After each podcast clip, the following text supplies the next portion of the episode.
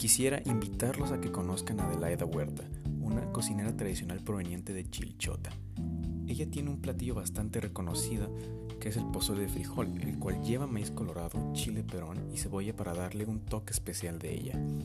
Además, Adelaida prepara otros platillos tradicionales como los nopales con frijoles o semillas de calabaza, maíz tostado con cilantro y cebolla, además de exquisitos postres como lo es el piloncillo tostado y el pan queso con canela.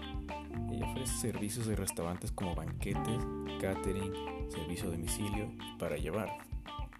Si en realidad estás interesado por esta maravillosa cocina tradicional que seguramente te va a deleitar con su sabor, puedes encontrarla en Gran Vicente Guerrero número 23, Colonia Santo Tomás, Chilchota.